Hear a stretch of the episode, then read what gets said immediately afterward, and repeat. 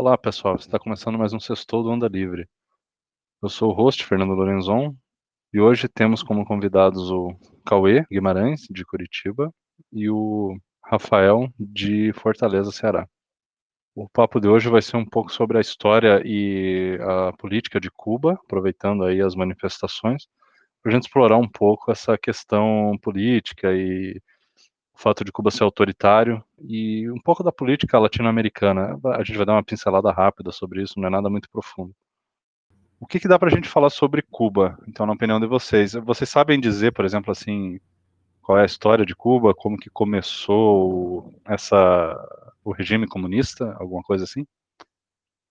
Chegaram ah, tem algumas tem algumas questões que uh, Cuba é, não existe ninguém vivo hoje em Cuba que tenha visto democracia no país, né? Porque antes da, da Revolução Cubana já tinha outra, outra ditadura, né? O Fulgêncio Batista, que era aliado dos Estados Unidos. Aí, desde então, de, da Revolução que teve em 1959, eu acho, já se iniciou outra, outra ditadura que é, só mudou o estilo da ditadura, né?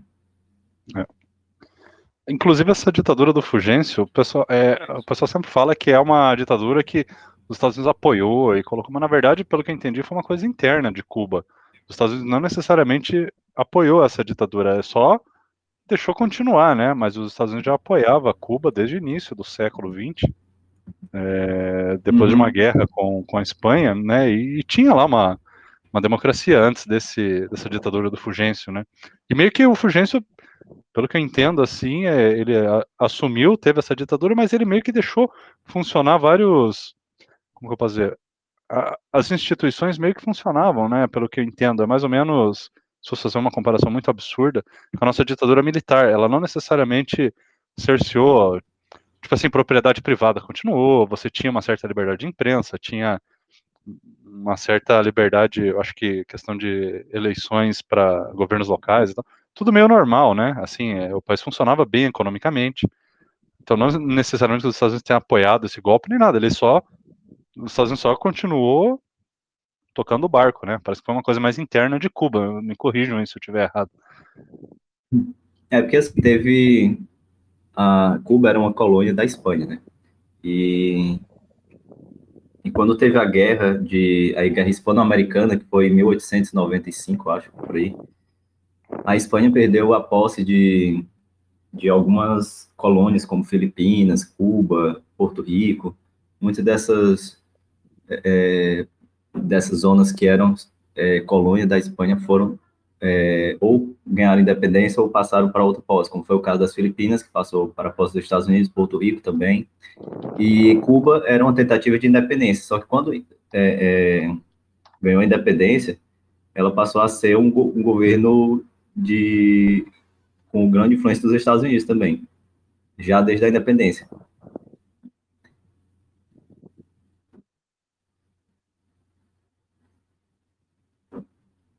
Isso. O, os Estados Unidos era, é como é que fala, Cuba era um, uma, uma, uma extensão, né, do governo americano, né, era um país que não era totalmente independente, né. Eu acho que, não sei se se compara com o que é hoje aquele país, é, é acho que é Porto Rico, agora não lembro.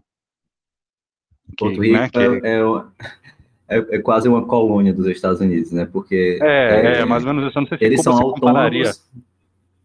Eles são autônomos, mas não podem votar para presidente nos Estados Unidos e não, não tem direito a forças armadas próprias, ou seja, não é um país, mas ao mesmo tempo não funciona como um estado dos Estados Unidos uma região controlada pelos Estados Unidos, mais autônoma. É. Pois é. Talvez, é, é talvez Cuba era mais ou menos isso, é. assim como também é alguns casos também como as, as Malvinas ou Falklands, né, para o Reino Unido, ou então a Groenlândia para a Dinamarca, essas coisas isso. assim. É uma boa, uma boa comparação, é isso mesmo. E a, a, a Guiana, Guiana Francesa, eu nunca sei se é Guiana ou Guiana. Eu acho que o que a gente aprende é pronunciar Guiana, né? Mas no português o correto seria Guiana. A Guiana Francesa eu seria também uma extensão. É, eu sempre falo Guiana. ela é parte da França também. Eu não sei como que se dá essa relação também. Se é então, agora na Guiana Francesa é um pouco mais profunda a relação com a França, porque a Guiana Francesa é oficialmente parte da França. Então, é, lá eles são tipo um, realmente um estado da França. Não é exatamente uma colônia, é como se fosse parte da França. Então, oficialmente ah, o Brasil é, faz fronteira com a França. Isso, então é mais certo, não, não, não é igual. Ah, interessante. E uma das coisas que o pessoal fala muito de Cuba, entrando nessa parte após o, o, o Fidel Castro, as pessoas falam muito, né, que melhorou muito, né, por causa do, do comunismo e tal. Então, Cuba tem uma boa educação e uma boa medicina, etc, etc. E a gente vê que, na verdade, isso é, é parcialmente verdade, né? Porque, na verdade, Cuba já tinha índices socioeconômicos muito bons antes, né? Antes da, dessa revolução é, do Fidel. Então, é, é o pessoal fala que a educação é tudo é boa, mas já era boa, e os índices, a impressão que dá, socioeconômicos pioraram muito, né? E principalmente depois da queda do Muro de Berlim, né? A União Soviética injetou ali muito dinheiro e recursos, né? Mas depois que caiu, Cuba ficou abandonada, né? Virou um, um, um párea. É, se você vê, em 1952, 1952, a revolução foi em 1950. Então, sete anos antes, Cuba tinha A revolução foi quando? É, cortou, Cauê. É, repete de novo o trecho. A revolução foi em 1959. É, Cuba, em 1952, tinha atingido o terceiro, o terceiro melhor PIB per capita dentre os países é, latino-americanos. 20 anos depois da Revolução, ou seja, 79, a Cuba, é, Cuba estava entre os três piores PIBs per capita é, dos países latino-americanos. Só perdia para é, só ganhava do El Salvador e da Bolívia. Então, em 20 anos, é, esse regime conseguiu destruir uma das maiores potências econômicas latino-americanas. É. é uma coisa interessante quanto a dados sociais de, de ditaduras de socialistas, né? Como era no caso da União Soviética, como é o caso da Coreia do Norte também, que é até hoje o caso de Cuba, é que eles eles não se preocupam exatamente com com agradar a população para ganhar voto, né? Porque eles não precisam de voto, eles são estão lá eternamente. Então, eles vivem muito de propaganda, não é fazer a população é, viver bem, é fazer a população acreditar que vive bem, ou então melhor que outros câncer. E, e é por isso que eles investem tanto em, em, questões de propaganda, não exatamente propaganda de, de colocar na TV, no jornal, cartaz, tem isso também, mas tem muito de propaganda sobre dizer que eles são bons, como, por exemplo, aquela questão das Olimpíadas, que tanto a União Soviética quanto Cuba, e, e que existe até hoje, de investir maciçamente em esportes olímpicos, que é para ganhar medalhas, pois as medalhas são vistas como é, os países com maior número de medalhas são vistos como os países com, com maior capacidade né, de sociedade. Então, aqueles países que ganham, que, que vão nas, nos pódios em muitos esportes são vistos de forma melhor pelos outros países, pelo mundo. Então, por isso que Cuba e a União Soviética investiu tanto nisso durante muito tempo. E outra coisa são esses dados sociais na questão do, da saúde e educação, porque são vistos como básicos, né, para a maioria da população. Então, eles pegaram algumas coisas e focaram, enquanto que em outros pontos não existia praticamente nada, como no caso do, de Cuba, eles investiram pesadamente em saúde, e também na questão de alfabetização. Então, eles dizem que tem uma educação perfeita porque eles têm uma, uma alfabetização muito, muito consolidada. Isso não quer dizer que as pessoas têm, têm uma, um conhecimento científico muito grande, ou então que, que o índice de pessoas com, índice, com ensino superior seja muito grande, ou então até mesmo que a saúde, que eles mostram uma mortalidade infantil mais baixa, é, em algumas doenças menores, até porque a alimentação é controlada e eles têm menos índice de diabetes, de problemas cardíacos. É, eles controlam isso apenas para mostrar nos dados depois. Mas, por outro lado, em, em Cuba, tem médicos que tem uma quantidade tão grande de médicos que tem médico dirigindo táxi para turista, porque, porque dá mais dinheiro do que ser médico. Então, hoje em dia, a principal fonte econômica de Cuba é o turismo.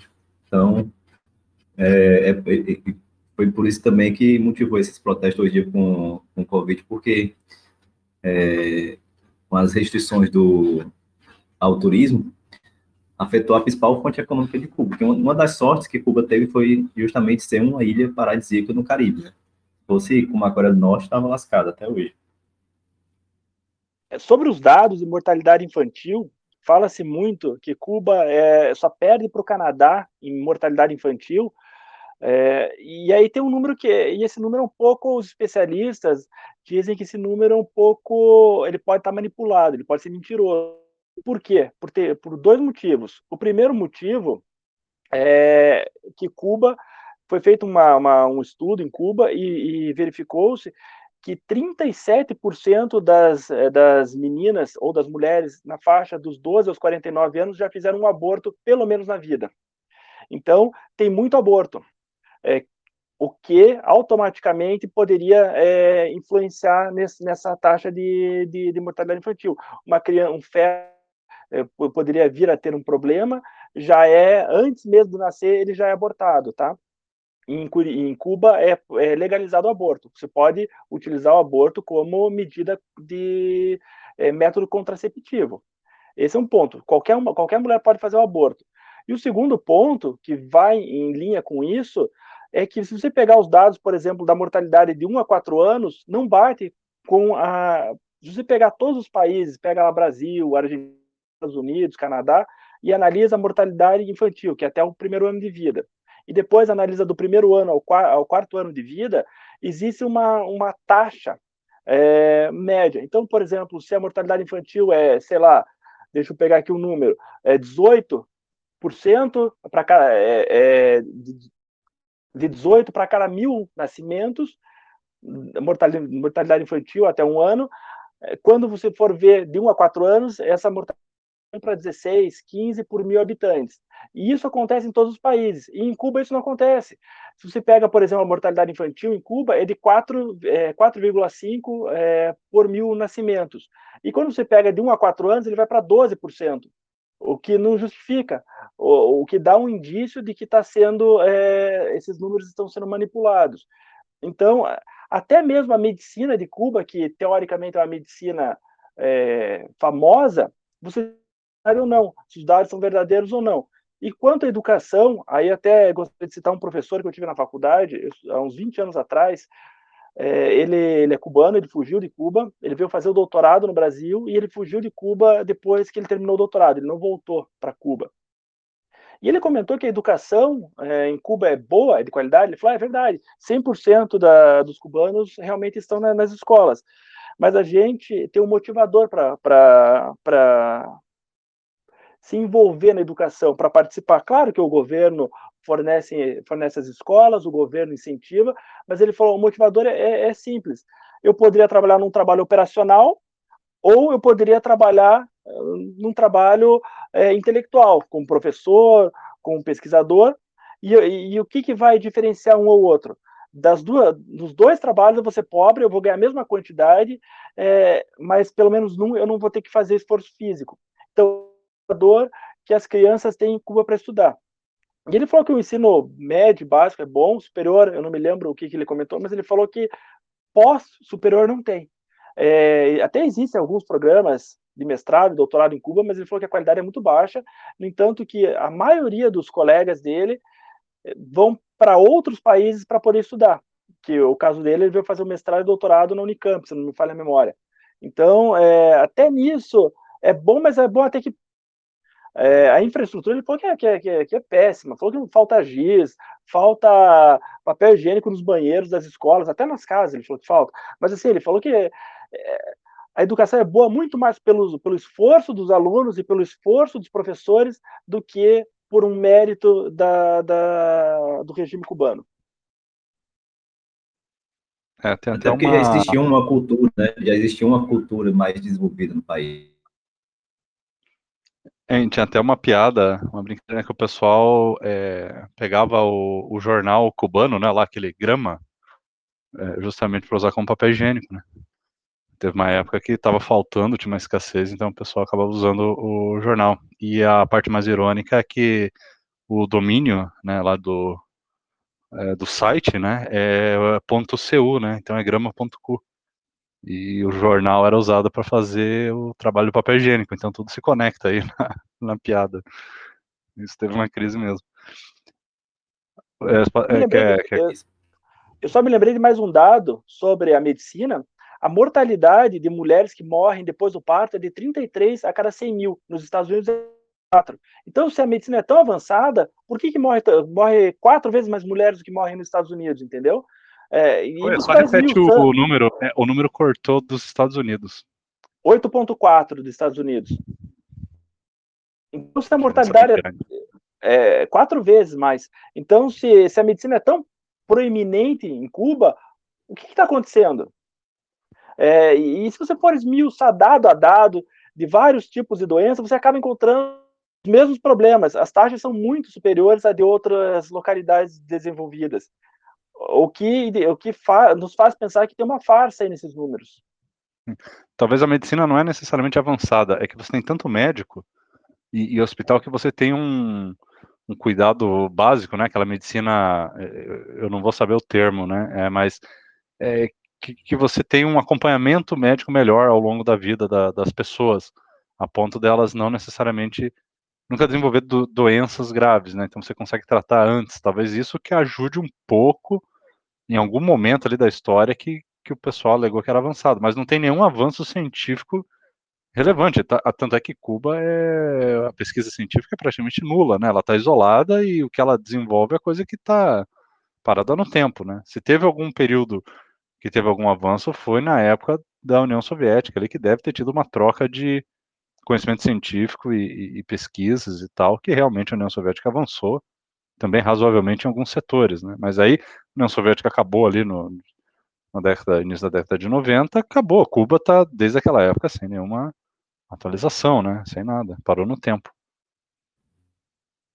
Não, pois é, e, e, a história econômica de Cuba é muito interessante, porque desde quando teve a Revolução é, Socialista, né, o, Cuba era mais independente, digamos assim, mas devido à questão da Guerra Fria, rapidamente ela se tornou um, uma espécie de fantoche da União Soviética.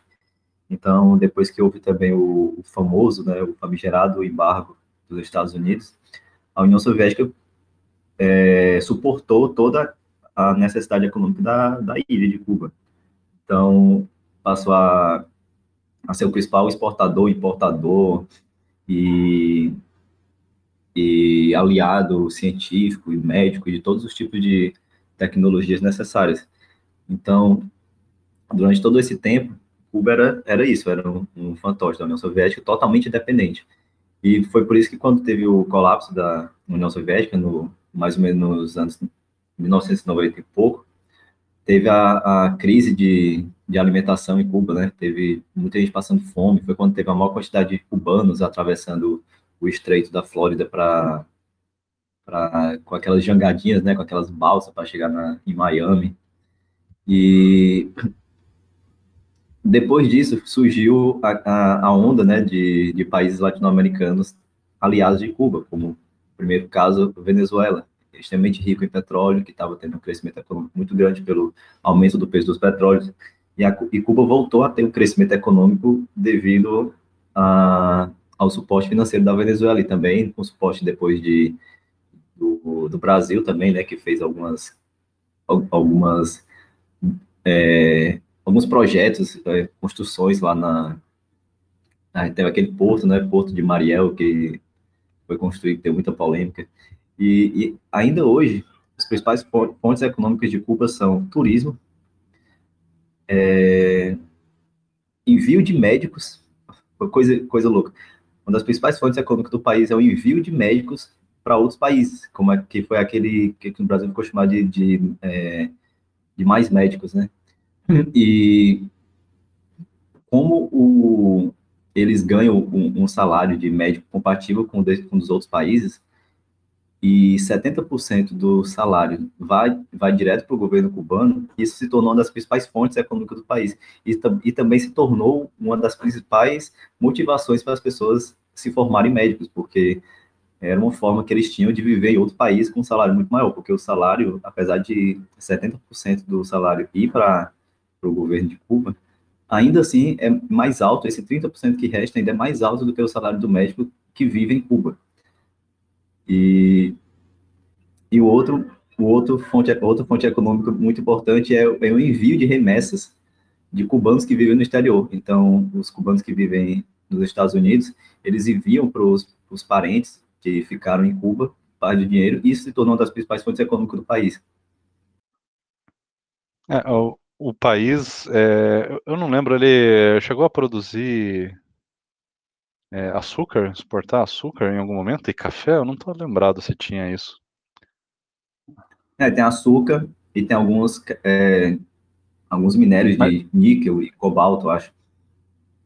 Uhum. Mas é ainda, é uma coisa ainda, que. Ele, ele ainda exporta, né? Exportação de. É, tem também aquele do, do rum, né? É, produção de rum. Isso. Mas é uma coisa que não não sustenta um país, né? Apenas isso. Sim. É, inclusive, essa questão do porto é, virou uma piada, né? Ué, mas se tem embargo, como é que foram construir um porto? Então, existe comércio, né? O embargo, ele fica parecendo que ele afeta 100% né, o, o país, mas até onde eu sei, Cuba tem é, autonomia para fazer comércio com outros países, né? Se eu não me engano, é só com os Estados Unidos que tem ali o problema. Ou, ou não. Eu já vi gente falando que não, que afeta também a relação entre outros países, então não sei se, se tem a ver ou não. É, eu também não sei, Fernando. Eu não, eu não, faço a menor ideia, mas eu acho que, que afeta, tá? Porque vamos pensar um aliado forte dos Estados Unidos. Ele vai pensar duas vezes antes de fazer alguma, alguma transação comercial com Cuba. A não ser que seja algum produto muito importante para ele, eu acho que esse, esse parceiro comercial dos Estados Unidos evitaria fazer, um, fazer negócios com Cuba e gerar possivelmente um conflito com os Estados Unidos. Mas eu não, não sei a resposta, tá?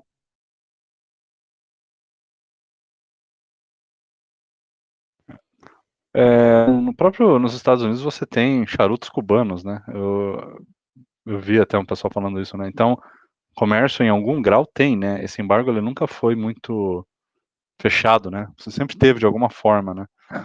Porque, enfim, é o, a economia, né? As pessoas têm interesse, por mais que um país proíba ou não, existe algum incentivo ali. Mas é, é tudo. Desculpa te interromper, mas é, esses, essas, essas vendas são de produtos, como é que eu posso falar? Não é industrializado, é algo quase que individualizado. Um pequeno produtor, um grupo de pessoas, ou é, não é uma fábrica gigantesca que exporta charutos para os Estados Unidos. Não Sim. é uma fábrica que exporta charutos para o mundo inteiro, para o Brasil. Até porque Cuba tem aquela peculiaridade, que eles têm duas moedas, né? É, tem uma moeda que é só para os cubanos e tem uma moeda que é para o turista. E a moeda que é do turista vale 24 vezes a moeda que é do cubano. E o salário médio do cubano é de 37 dólares. Então, assim, é um negócio absurdo. Cuba, é, é, economicamente falando, é um caos. Né? E aí, esse, esse embargo, é, o governo não aceitando algumas imposições dos Estados Unidos, só piora para a população cubana.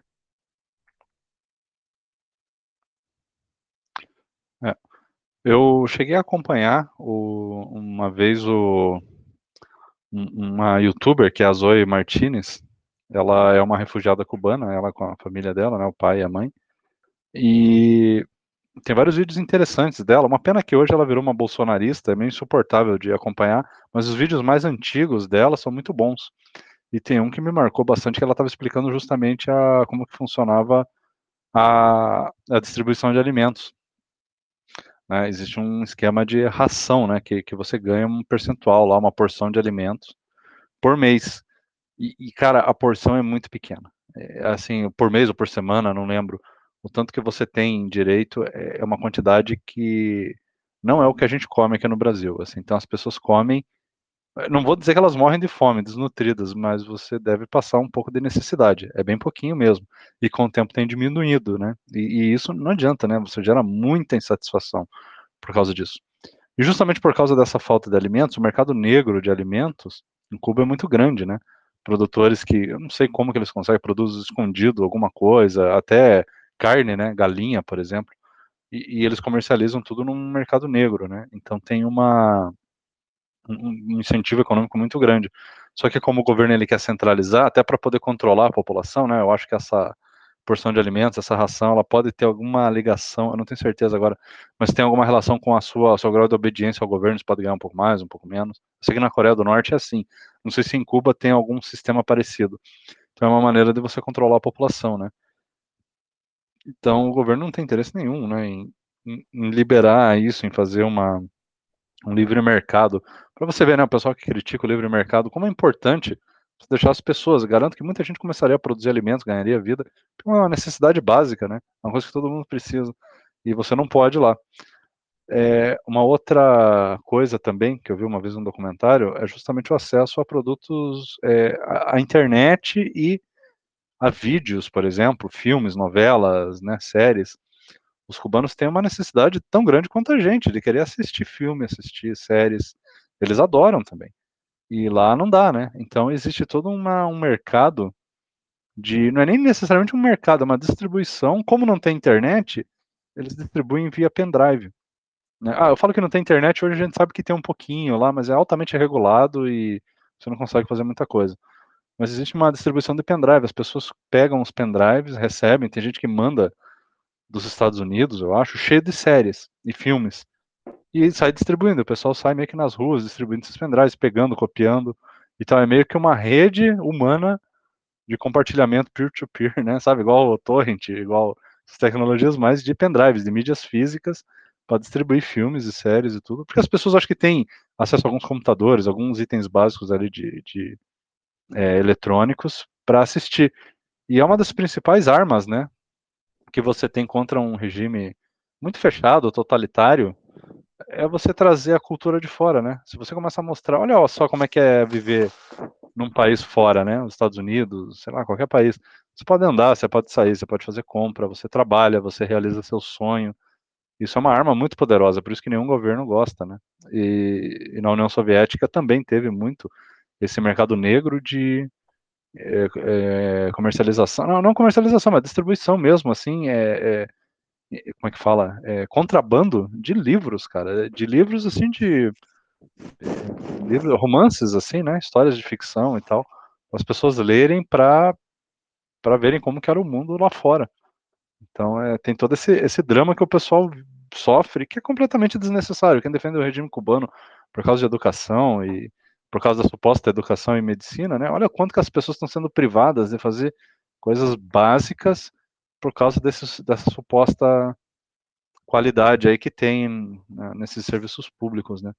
E, e, e vem uma outra provocação, é bem rapidinho, assim, que, que me incomoda muito, né? De que, que adianta você ser alfabetizado, que o pessoal se orgulha tanto, né? Ah, Cuba tem esses problemas aí, é fechado, tem um problema, pelo menos é alfabetizado. Cara, o que, que adianta você ser alfabetizado, você saber ler, escrever e saber fazer umas continhas e tal, se você não tem acesso à informação? Você pode ler qualquer livro, você pode viver, você tem liberdade? Não tem. Então, de que, que adianta?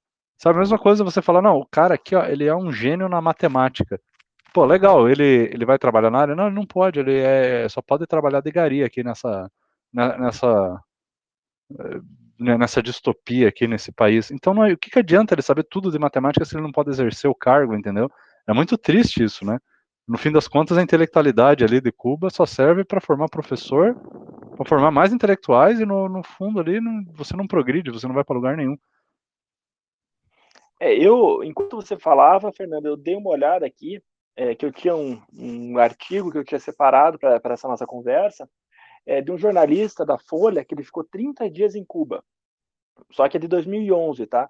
E aí ele, ele, ele listou o que, que vem nessa cadernata, que é o que é o que é, o, que é distribuído para os cubanos. É, é, esse é o termo, cadernata, isso mesmo. E ele falou que cada família recebeu uma cadernata e as mercadorias são distribuídas em numa série de mercearias, ou seja, vai ter uma mercearia que só vai distribuir é, laticínios e ovos, outra que vai distribuir só proteína e uma terceira para pão e uma quarta ainda para enlatados e produtos embalados como café, óleo e cigarros. E aí ele coloca aqui de alguns de alguns, de alguns alimentos, qual que é a dose por pessoa. Então, mas isso seria em 2011, não sei se mudou ou não. Em 2011, era 2 quilos de açúcar refinado, meio quilo de açúcar bruto, meio quilo de grãos, um pedaço de peixe e três pãezinhos. Aí esse, esse jornalista perguntou, e frango? Aí uma, uma senhora deu risada e disse que ela nunca, nunca comeu frango na vida, porque é raro. Essa é... porção é para quanto? Uma semana? Um mês? Um mês, um mês. Cara, um mês, um mês cara. Tipo, Desculpa, só açúcar. A, a de proteína é a cada 15 dias. Desculpa, a de proteína é a cada 15 dias. Ah, tá. Mas uh, o resto é, é, mensal, tá? Aí, aí a proteína, o que, que é a proteína? Além do peixe, é, é distribuída uma carne moída de misteriosa composição, que inclui uma bela porção de pasta de soja. É, se a carne for suína, a mistura recebe o falso nome de picadilho. Se for de frango, é conhecida como puelo com suerte, ou frango com sorte. É, e aí é a ração. Silent Green. Eu não sei se alguém vai pegar a referência. E a ração ela basta para o equivalente a quatro hambúrgueres. Então, é por mês. É, essa ração equivale a quatro hambúrgueres por mês. Então, assim, é bem. Realmente é bem escasso. E eu escutei uma, uma jornalista, uma jornalista não, uma, uma moça cubana que ela fez alguns vídeos nessa semana em virtude do que está acontecendo dos protestos em Cuba e ela comentou que, que se as famílias fossem contra o governo, no, em um dos vídeos, é, sofriam algumas sanções do governo cubano, tal como corte ou redução da, dessa cadernata. Me lembrei disso agora que você estava falando.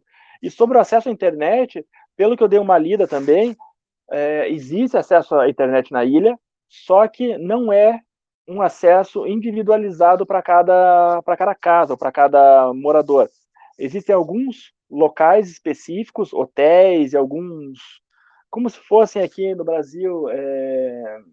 como é que chama aquelas lojas que, que você vai lá para acessar a internet, computador? Hotspot. Lan house. Lan house. Lan house. É como se fossem lan, lan houses, e, só que a internet é de baixíssima qualidade, e aí a gente também não sabe se é controlado ou não.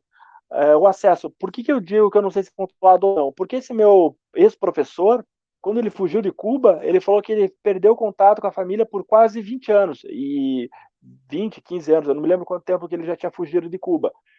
E ele falou que quando ele mandava uma correspondência para Cuba, carta, as correspondências eram abertas e, e checadas se poderiam ou não é, ser endereçadas para a família. E vice-versa, quando a família mandava alguma correspondência para ele, a mesma coisa. Então eu não sei se Cuba deixaria livre um cidadão entrar num e-mail e conversar ou fazer uma videochamada com algum parente que fugiu, por exemplo. Então, nesse ponto da internet, eu tenho algumas informações mais atualizadas, porque eu também tive, tive contato com, com, algumas pessoas de Cuba é, mais recentemente. E, realmente, é, antigamente, existia um controle muito maior. Hoje em dia, como saiu até uma notícia hoje dizendo que o governo cubano é, bloqueou o, o, WhatsApp e o Telegram em Cuba, porque é, eles são liberados lá, na, lá no país. Só que eles foram bloqueados agora por causa das manifestações. E eu conheci justamente, eu conversei com, com algumas pessoas de Cuba justamente por essas duas redes sociais, né, o WhatsApp e o Telegram. E eles têm acesso a um 3G, que é bastante limitado, e e para ter um acesso um pouco melhor, eles teriam que pagar e custa muito caro. Então, apenas algumas pessoas na ilha teriam condições de, de ter acesso a um, a um, a um 3G mais, mais completo, com mais funções.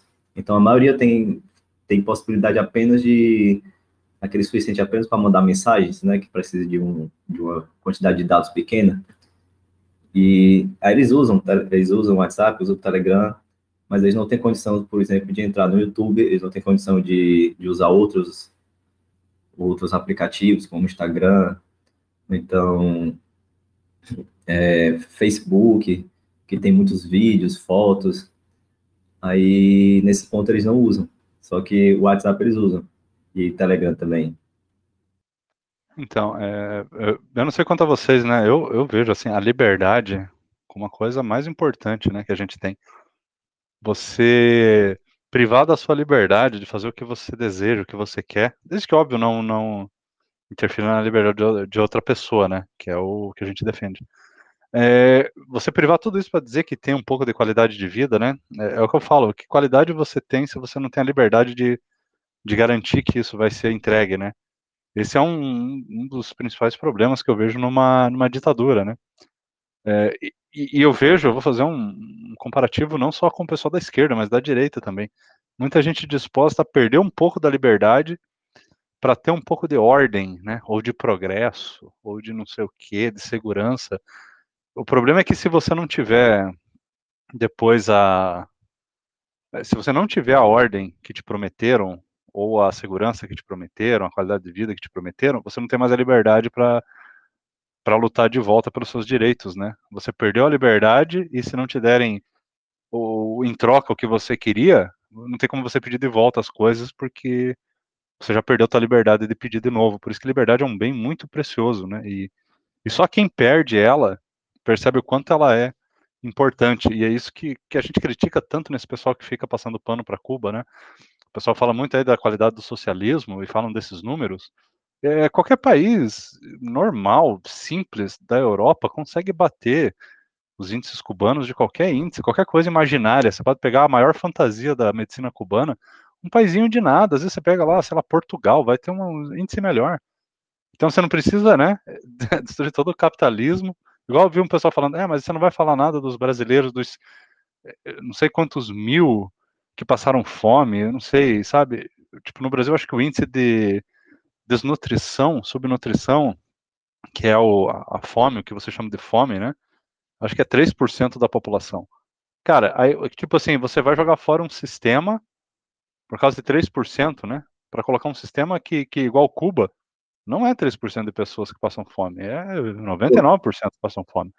Mas você não viu o tweet do, do Lula dizendo que se não fosse o embargo, Cuba seria uma Holanda? É, eu vi esse aí, é complicado, né, cara? Eu não, nem entendi o que, que ele quis dizer com Holanda, né? Por que Holanda, né? Não, não Acho que na é visão dele, Holanda é um país muito desenvolvido, né? Só que aí é, se torna bastante incoerente com a visão econômica dele, pois a Holanda é um dos países mais capitalistas que existe no mundo, né?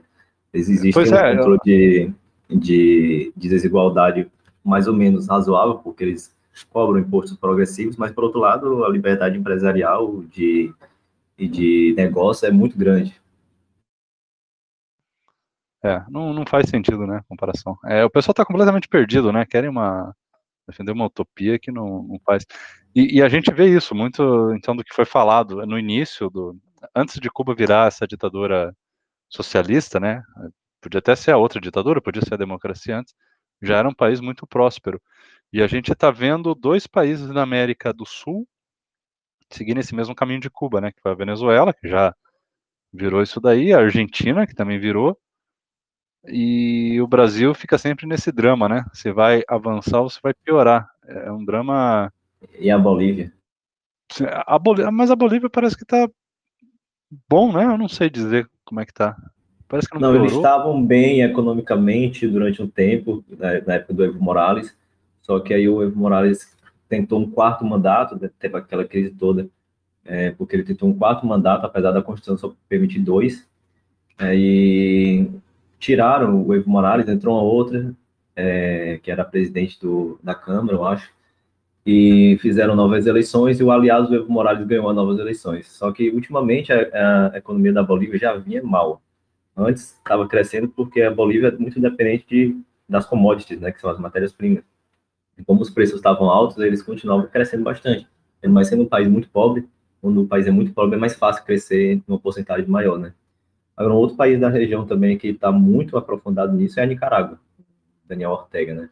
que já é uma ditadura e, e já envia é, imigrantes aos montes para países como a Costa Rica, que é o país vizinho, e, e já é uma ditadura completa. Inclusive, praticamente não se fala porque quase não há dados. E também acaba que ninguém defende, não tem mídia, aí se tornou um país esquecido, mas está num processo bastante consolidado, assim, muito parecido com, com a Venezuela, já de ditadura, de socialismo.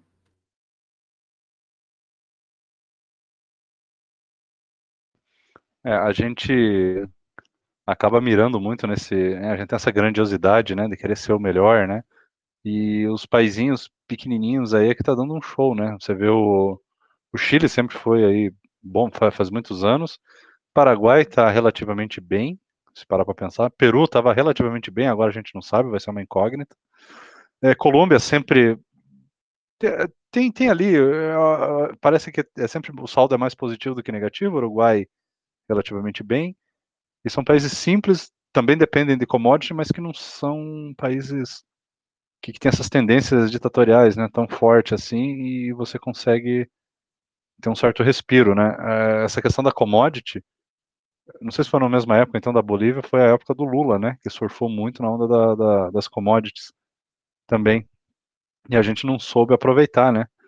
A gente ainda fica falando dessas coisas, né, de, de commodity, de industrialização, e a gente vê que, que o bonde da commodity, o bonde da industrialização já passou.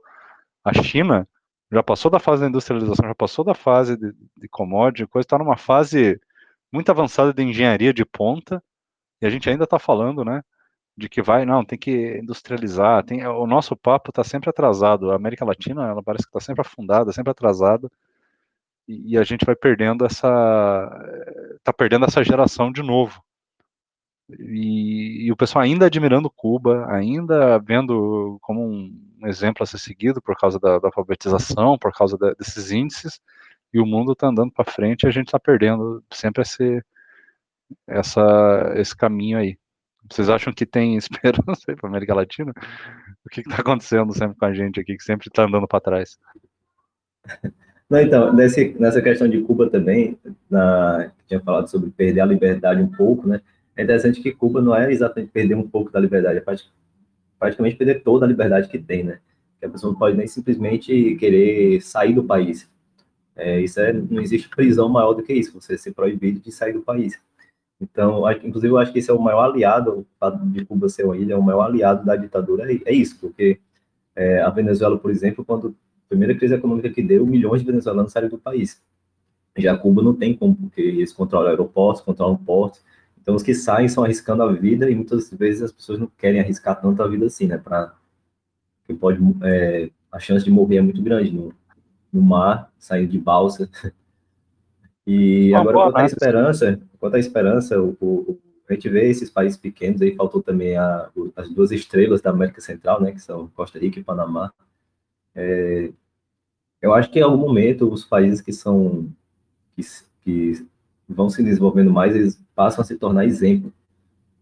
Acho que inclusive como a América Latina sempre foi tão tão destruída e, e Cuba é, é, vinha de um desenvolvimento maior antes mesmo da, ditadura, como ele conseguiu é, manter alguns índices sociais, culturais maiores, muita gente a gente ficava vendo Cuba não não só como exemplo, mas também como, como pelo menos não é tão ruim quanto a média.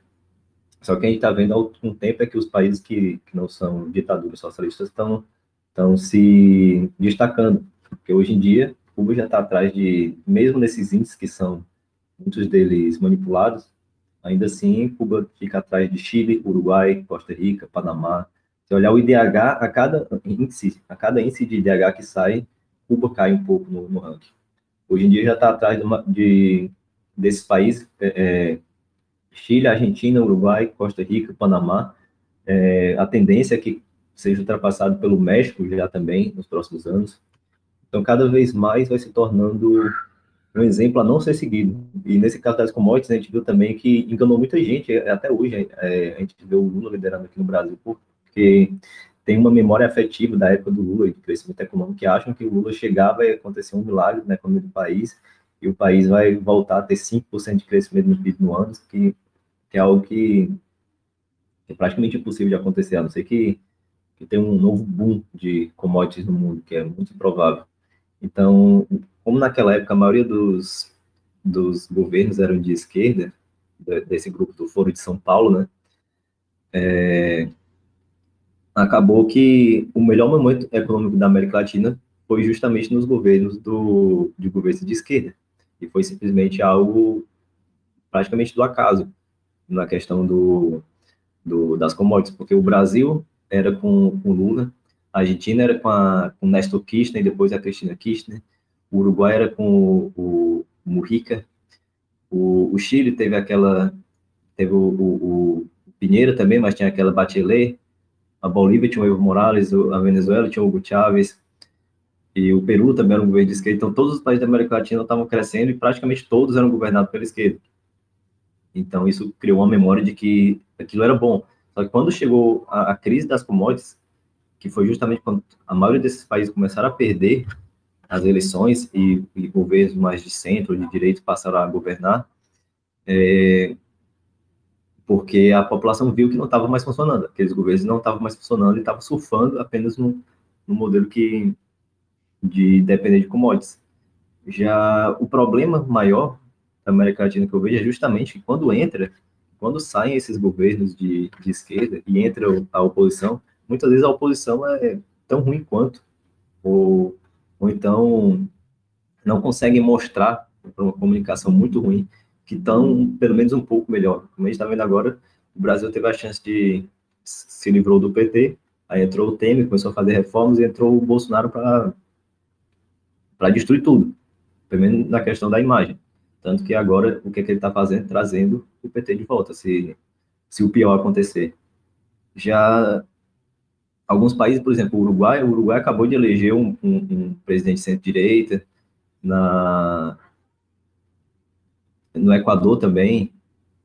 Só que aí fica naquela, a gente precisa, de, só vai ter esperança no dia que um governo que não seja é, é, socialista assumir o poder e realmente fizer um governo bom. Aí sim é, é, ele vai poder ser uma referência para os outros países, vai poder fazer reformas duradouras, uma questão de longo prazo que, que, que não seja facilmente destruído por um governo é, seguinte, e é uma coisa que, que é um, um desafio, que eu acho, para a maioria dos países. Eu espero que, que o, o Uruguai parece muito bem encaminhado para isso. Então, pode ser que se torne uma referência para a região no futuro. O, o Equador, não sei como é que vai sair nessa questão também. Mas, com o tempo, eu acho que, que, que com o tempo, o, o a região está, aos poucos, diminuindo o nível de, de, de esquerdismo socialista na região. Com o tempo, eu acho. É, eu, eu já vejo um pouco diferente, eu tenho um pouco de medo do Rafael. Eu tenho medo de é, as principais, os principais países da América do Sul e América Central migrem aí para o lado, para um esquerdismo mais radical. É, pode ter a Venezuela, agora tem a Argentina voltando para o caminho do fracasso, tem Cuba, então tem vários, tem a Bolívia, tem vários países, o Peru, acho que foi o Peru que teve eleição esses dias, né, que colocaram um maluco extremista de esquerda. É, me preocupa isso, porque passamos por tantos problemas e parece que, que o povo não aprende. E, e eu realmente não sei o que, que o que, que leva o povo a cair nesse nesse canto da sereia fracassado desse pessoal, porque não é a primeira vez que eles assumem. É, e, e, infelizmente, pode ser que o Lula ganhe em 2022 aqui no Brasil.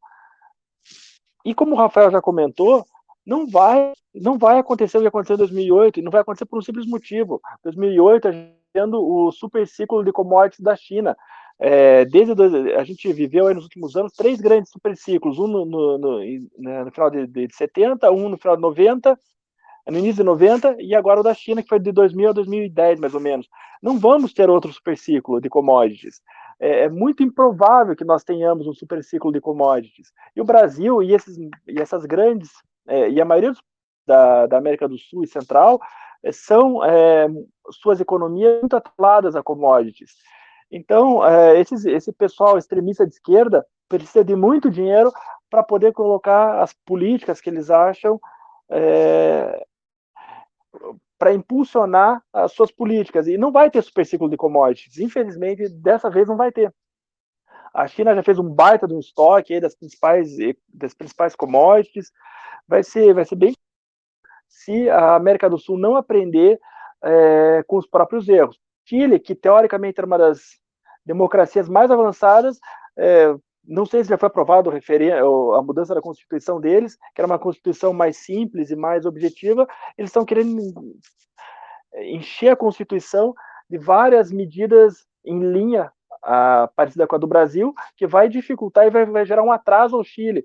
Então, é, para mim, tem sido um retrocesso retrocesso acima de retrocesso, um retrocesso, uma sequência de retrocessos que nós estamos vivendo aqui na América do Sul. Eu acho assim, a gente teve esse na América do Sul o ciclo da direita autoritária, que foi ali na década de 80, ainda na época da Guerra Fria, né? Os Estados Unidos apoiou muitos regimes de direita e que goste-se ou não, teve um grande avanço, né? Em vários países, o próprio Brasil, a gente critica muito a ditadura militar, mas é, em termos de crescimento econômico e algumas questões sociais e tal, melhorou bastante. Você pega os índices, realmente melhorou. Tirando uma parte da economia no final da década de 80 e em algum lugar na década de 80, mas no geral tem um ciclo positivo. É, eu, eu não, não critico o cara, o, o velhinho, que elogia a época da ditadura. Porque ele teve uma boa época, assim como uma pessoa um pouco mais nova que elogia a época do Lula, né? Então você teve esse ciclo da direita autoritária na América Latina, América do Sul principalmente, você teve a da esquerda autoritária, levemente democrática, mas ainda com tendências autoritárias e países que foram né, totalmente autoritários. Talvez agora, quem sabe, as pessoas comecem a aprender que não adianta nem ser de esquerda nem de, nem de, de direita, né? O problema é ser autoritário. E talvez venha um novo ciclo do liberalismo. Aí pode ser de esquerda, pode ser de direita. Em alguns países, todos os países que estão é, virando aprendendo né, a ser um pouco mais liberais e afastando o autoritarismo estão progredindo. Então, eu espero que em algum momento as pessoas percebam isso, né? E, e que com isso a gente consiga progredir, né? E a nossa região toda consiga. É, esses movimentos aí, essa manifestação de Cuba, ela vem por causa de uma insatisfação, por causa dos alimentos, mas ela é inevitável em todos os países regidos por esses governos autoritários, né? Você vai ter um problema em algum momento porque são governos muito ruins, né? No geral, eles, eles são, não primam muito pela parte técnica, independente se é de esquerda ou de direita, né? Então eles geram desgaste. Eu espero que em algum momento isso acabe gerando um pouco mais de, de não sei, um, um, salto aí na qualidade da, dos governos. Não, não seja só para voltar para o outro extremo, né? O extremo, que seja para a gente ter uma evolução. Aí vai depender de cada país, de cada ideologia.